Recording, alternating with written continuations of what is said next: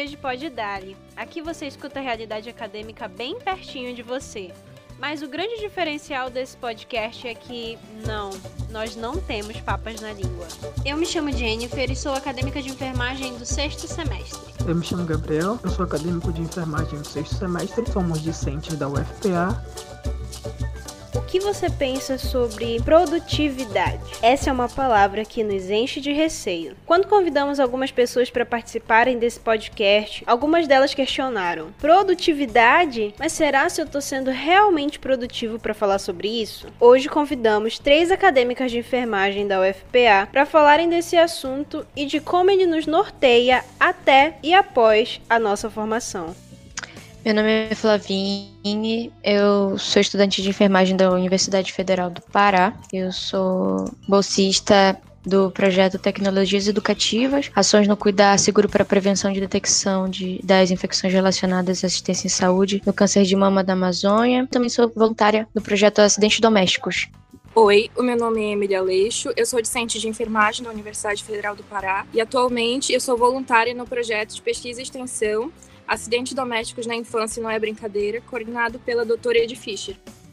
Olá, boa noite. Me chamo Natália Oliveira, sou discente da Universidade Federal do Pará. Atualmente sou monitora voluntária do Centro de Material e Esterilização. Participo de três projetos de pesquisa coordenados pela professora Aline Cruz.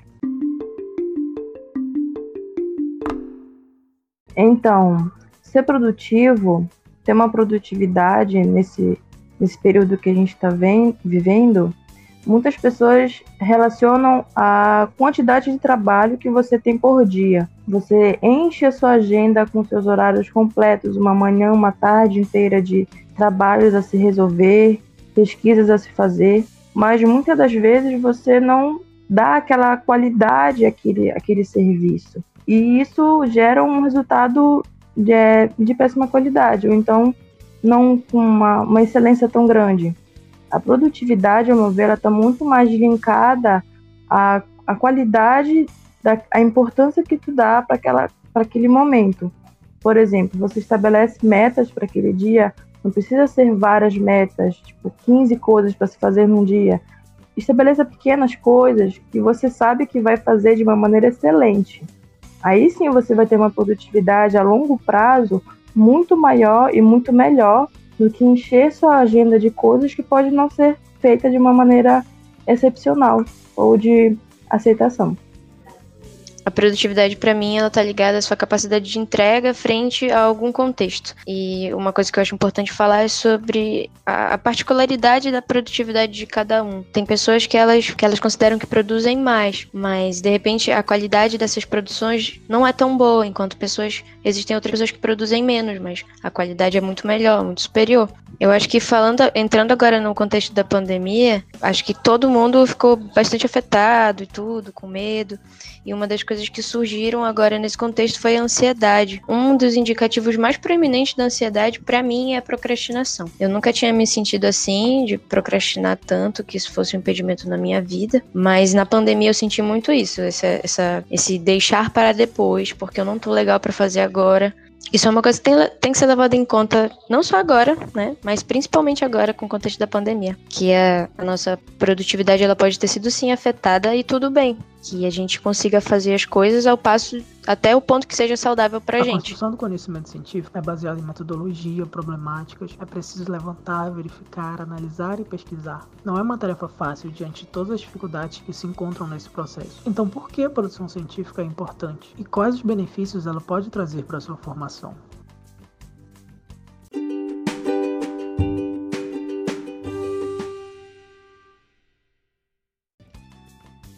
A produção científica, continuar nesse, nesse processo, é uma maneira de tu não ficar parado. E não. Porque, assim, querendo ou não, a gente acaba dispersando muito nesse período. Todo mundo passou por um momento de é, susto, de temor e tal. E tudo que a gente veio aprendendo e toda até a preparação do, do que viria a seguir na nossa graduação teve impacto. Então, querendo ou não, a gente passou por um momento que a gente parou. Só que é necessário a gente continuar. É necessário a gente evoluir e procurar novos saberes.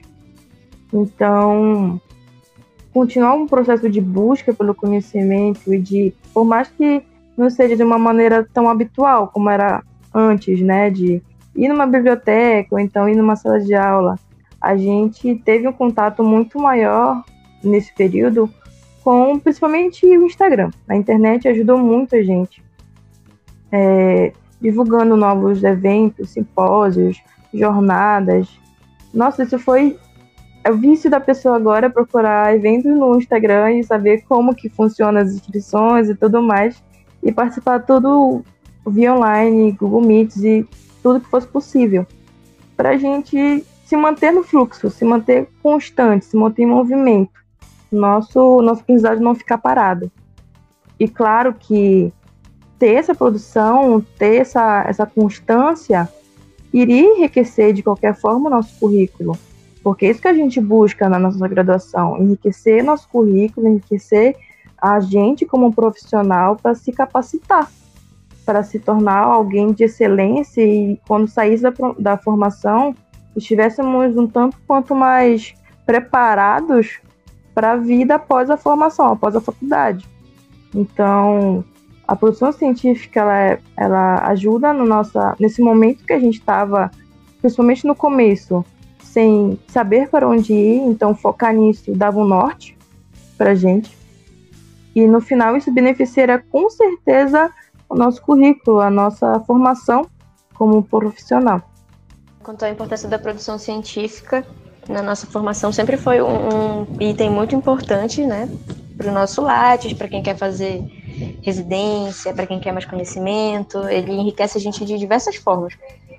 E agora, na questão da pandemia, eu acho que é muito mais delicado do que era antes, né? A gente fica com muito medo de perder alguma coisa, né? O aluno ele está sempre ansioso, achando que está perdendo alguma coisa, que podia estar tá fazendo mais, também entra na questão da produtividade, né? Esse, esse essa abordagem. E como a, como a Natália falou, hoje em dia é, os eventos são online e a gente está aprendendo a lidar com isso, a, a, interagir com as pessoas, interagir com as autoridades dos congressos, das, dos simpósios, dos encontros, tudo pela internet. É muito importante essa troca, principalmente nesse momento, e principalmente a gente sendo de saúde, esse podcast sendo sobre sendo da enfermagem, é, essa troca tanto, tanto das pessoas que estão na linha de frente contra o Covid, nos diversos âmbitos da saúde, enfrentando ele, seja na, na atenção primária, na secundária, onde quer que seja, e a gente, né? Porque a gente tem, sempre teve, desde o início da nossa formação, uma ideia de saúde. O, o coronavírus veio para bagunçar completamente isso. E tudo que a gente tinha certeza, todos os protocolos que a gente conhecia, eles, de repente, eles não são tão, tão importantes assim, entre aspas, perto de uma pandemia, uma doença que assola o mundo inteiro. Então, acho que a produção científica agora tem sido, e a internet tem sido uma chave de evolução, de desenvolvimento do país, mais do que nunca.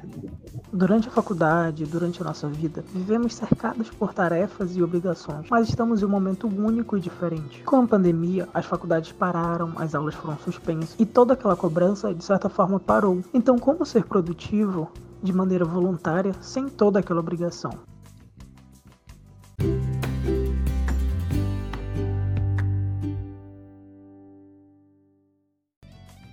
O método que eu desenvolvi no início da pandemia não condiz em nada com o método de estudo que eu tenho agora.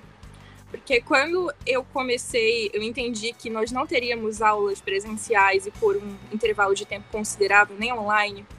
Eu pensei, eu vou estudar de manhã, de tarde, de noite, e eu faço intervalos. E aí eu fiz tudo bonitinho, separei papéis, separei as pastas, durou um mês porque eu fiquei cansada, eu não era produtiva e eu sentia que eu só estava ocupando meu tempo.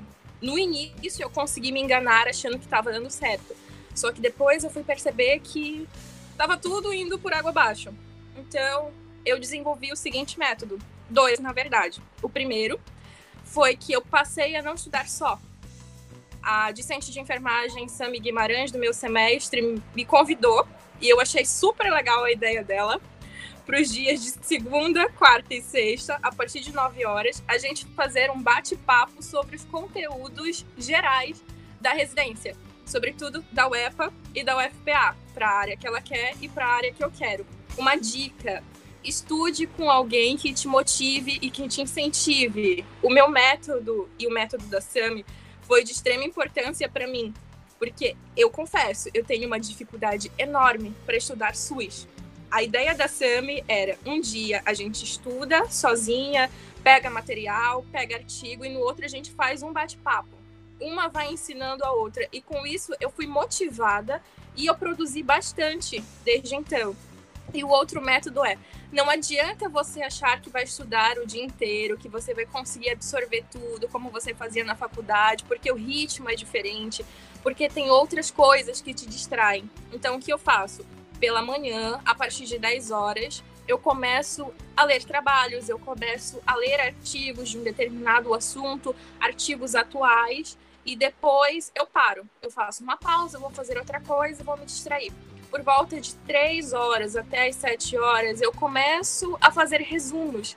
Resumos coloridos que chamam minha atenção, com post-its, com marca-textos. Essa coisa de fazer o que eu achava antes que era uma perda de tempo, fazer esses resumos, com tabelas, com mapas mentais, não eram necessários, hoje eu vejo que é muito importante, porque é uma coisa mais lúdica que chama a minha atenção e eu consigo absorver. Então a minha dica é: estude com alguém que te motive, de acordo com o tempo que vocês têm disponíveis e façam mapas mentais, façam resumos, leiam artigos e procurem não ocupar o tempo de vocês, e sim otimizar o tempo de vocês. Não precisa ser o dia todo, todo dia mas um tempo que você tire para si, que você se planeje e que faça valer esse tempo de verdade. Sobre produtividade, logo no começo eu confesso que eu não fui nada produtiva. Eu olhava para as coisas que tinham que se fazer, as leituras que deveriam ser feitas e eu não conseguia abrir nenhum arquivo em PDF para ler. Eu não tinha cabeça para ler nada. E tudo bem também, tipo, estava acontecendo muita coisa, o mundo estava de cabeça para baixo, as nossas famílias estavam de um jeito que a gente não imaginou. E acabei me cobrando por ver as pessoas que eu seguia na internet nossa, eu tô fazendo várias coisas, eu tô participando de vários projetos, eu tô fazendo um bilhão de coisas, eu me sentia tipo, caraca, por que, que eu não tô assim? E depois eu fui perceber que tudo bem. Só que teve um momento que é um chamado feeling. Você viu que necessitava sair da inércia. Então, eu não consigo anotar as coisas na agenda e depois me lembrar de abrir a agenda e ver. As coisas têm que ser muito na cara para mim. Então, o que, que eu fiz? Eu fiz um painel de uma organização com um lado dividido entre as atividades que eu deveria fazer e o outro o vencimento, a data daquela atividade que eu deveria fazer, porque senão eu ia me esquecer. E claro, muito colorido, post-its e aqueles tudo que desse para chamar a minha atenção, alguma coisa muito bem lúdica, bem na frente do notebook para eu terminar de, por exemplo, fazer a inscrição de um congresso, eu ia me esquecer daquele congresso. Se eu não anotasse e colocasse lá data e o nome e o horário, eu ia me esquecer. Então, aquele lembrete, aquela forma de todo o tempo estar tá chamando a minha atenção, para perceber que você precisa fazer determinada atividade, deu uma girada de 360 da, do meio desse processo sem aula até o momento. Foi quando eu comecei a, a procurar coisas, fazer, a procurar projetos, a procurar extensões, a procurar pesquisas e tudo mais que eu poderia conseguir nesse meio tempo.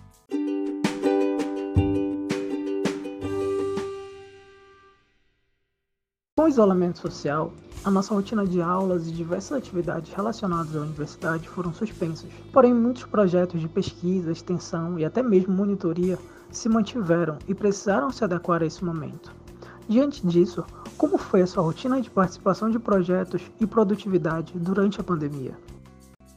Eu tive contato com o projeto da qual eu sou voluntária no ano passado em um hospital de referência em urgência e emergência daqui do estado. E são crianças vítimas naquele local de trauma térmico, principalmente. Daí a importância do projeto. E com a pandemia, as, as ações educativas que seriam feitas nesses locais, nas unidades básicas de saúde, não puderam ser feitas presencialmente, que era quando eu iria iniciar as minhas atividades no Congresso.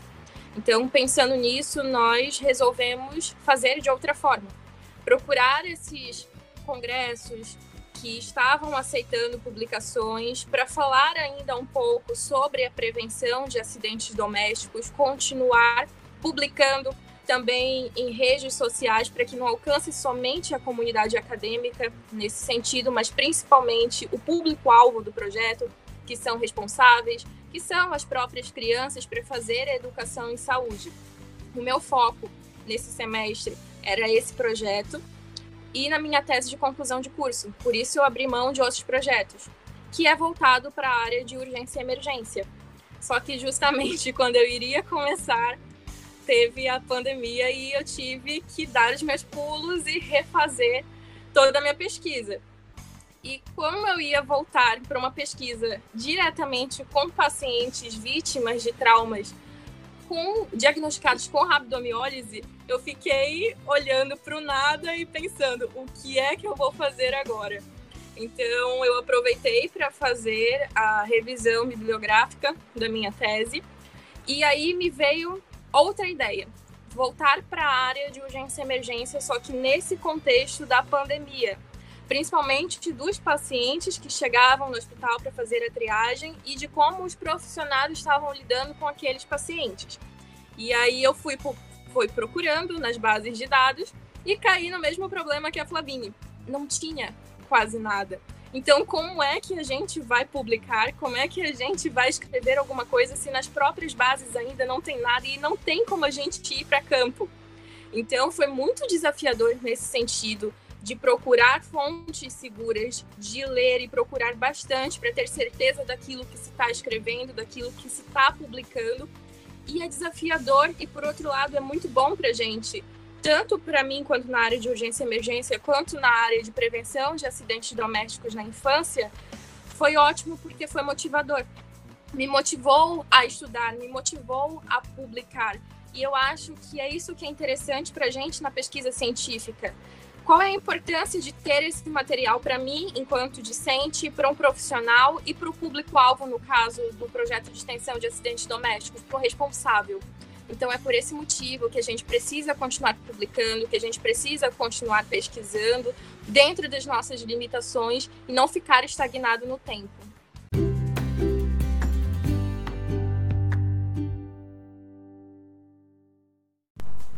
E qual foi a sua motivação durante esse período? Preste bastante atenção nesse último ponto da nossa conversa. Essa foi a pergunta mais complicada de ser respondida, mas a resposta da Emily, a sua empolgação e humanidade, inspirou as outras convidadas a compreenderem as suas posições também. Não tem como eu falar sobre isso sem voltar ao questionamento: o porquê enfermagem? E isso para mim foi muito claro durante o pico da pandemia, quando eu acompanhei a minha madrinha, que é enfermeira. Nós atendemos uma pessoa em situação de rua que estava com uma lesão por pressão tissular profunda, infeccionada, gravíssima. E a gente não estava vinculada a instituição alguma. Foi na frente da nossa casa, nós vimos. Ela teve a sensibilidade de pegar os materiais que ela tinha para que nós fôssemos tratar aquele indivíduo. E durante os dias que nós tratamos aquela pessoa, eu me questionei e eu consegui entender o porquê de enfermagem, qual é a minha função, o porquê de estar aqui. E isso ficou evidente. Quantas pessoas estão desassistidas de saúde, não só durante o período da pandemia, mas durante todo o resto do ano, durante todos os anos, quantas comunidades não têm assistência à saúde? Eu participava de um projeto de extensão coordenado pela professora Andréa Pessoa, e nós atendíamos a comunidade ribeirinha. E eu fiquei questionando, nesse período, a comunidade ribeirinha que tinha assistência à saúde, quando nós íamos uma vez ao mês para fazer exames, para fazer as consultas, para fazer triagem, como é que essa comunidade está hoje? Então, para quem ainda está se perguntando o porquê de enfermagem, será que é isso mesmo? A primeira coisa, e o primeiro pensamento que se deve ter é que Não, enfermagem não se faz por amor. Enfermagem se faz por empatia e você deve entender qual é o seu papel enquanto futuro enfermeiro dentro dessa sociedade. O seu trabalho vai alcançar a quem? E mais uma vez ficou claro para mim quando o meu avô estava hospitalizado num hospital de referência em oncologia daqui. O tratamento que ele recebeu por parte da equipe médica e por parte da equipe de enfermagem. É o tipo de enfermeiro que eu quero ser dentro da minha área. E falando sobre a minha área, a urgência e emergência, focado ao trauma, quando eu estava fazendo as minhas pesquisas para a tese de conclusão de curso, eu vi que não se tinha muito trabalho publicado voltado para isso. E mais uma vez, qual é a minha importância enquanto acadêmica? Qual é a minha importância enquanto futura enfermeira para tratar sobre isso? Quais são as pessoas, os indivíduos que eu vou atingir? Como eu quero que aquela pessoa seja tratada? Como eu gostaria de ser tratada?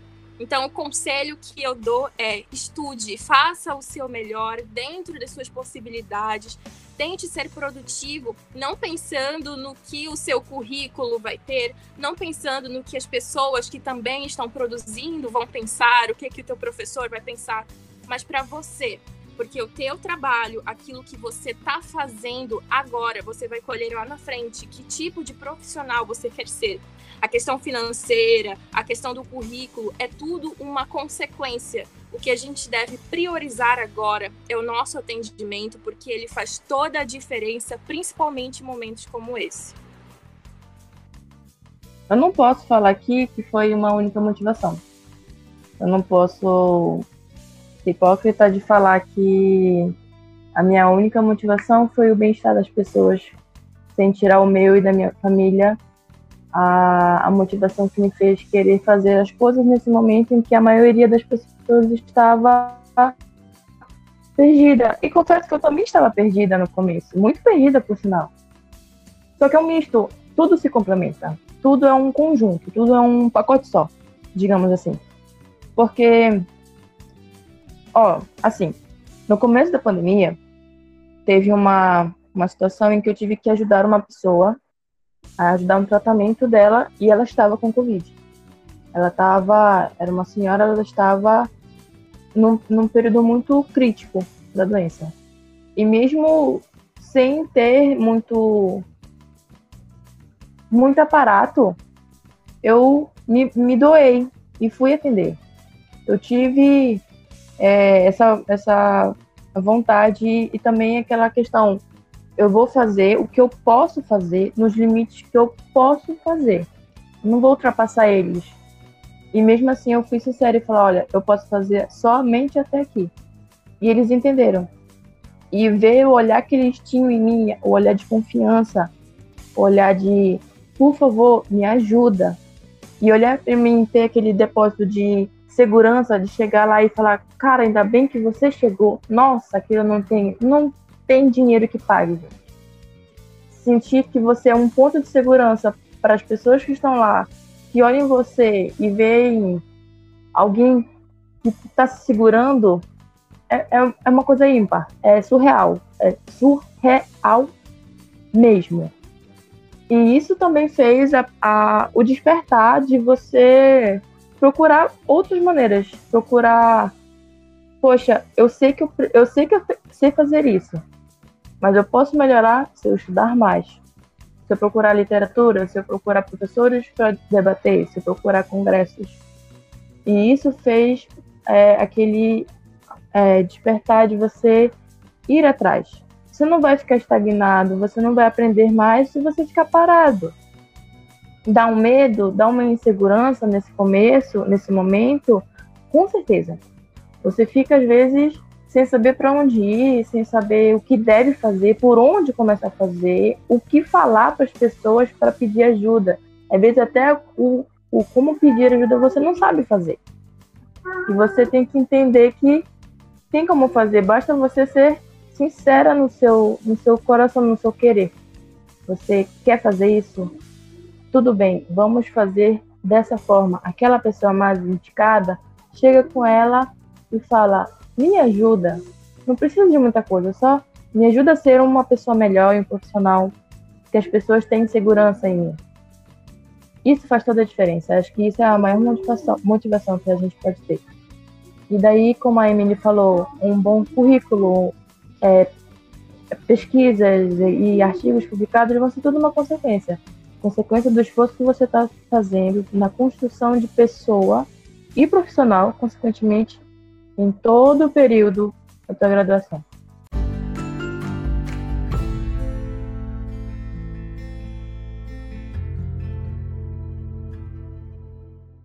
Eu gostaria de agradecer a oportunidade por ter sido convidada para esse momento que foi de grande valia para mim poder compartilhar a minha experiência nesses meses tão complicados, tão conturbados e tão peculiares que vão ficar assim para sempre na minha memória enquanto acadêmica, enquanto futura enfermeira. Agradecer a oportunidade de vocês terem compartilhado isso comigo, de saber que nós não estamos sozinhos e que nós estamos aqui para ajudar um ao outro. Agradeço ao projeto pela oportunidade. E muito obrigada por poder compartilhar tudo isso.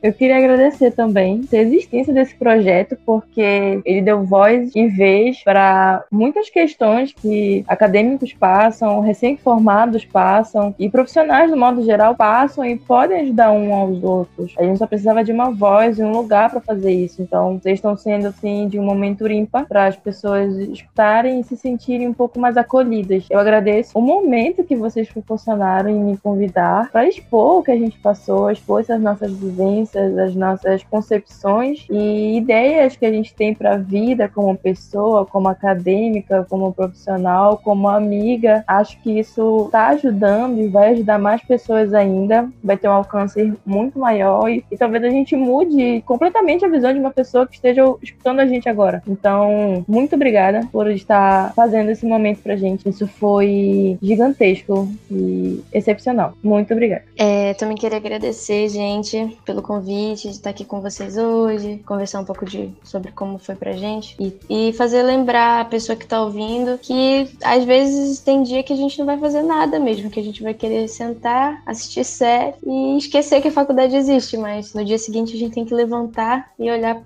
pra ela com um pouquinho mais de carinho. Não se cobrem tanto, revejam seus limites. E é isso, gente. Obrigada.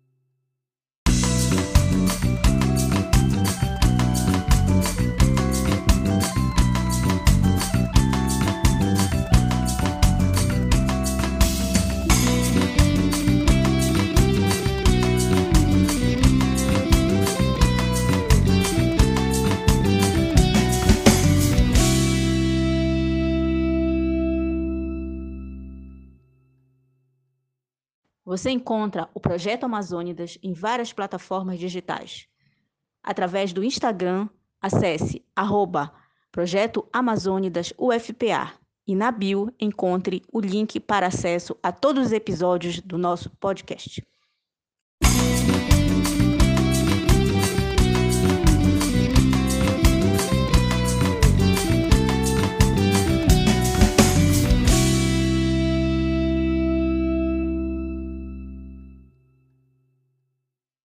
Este e outros programas estão disponíveis em nossas redes sociais.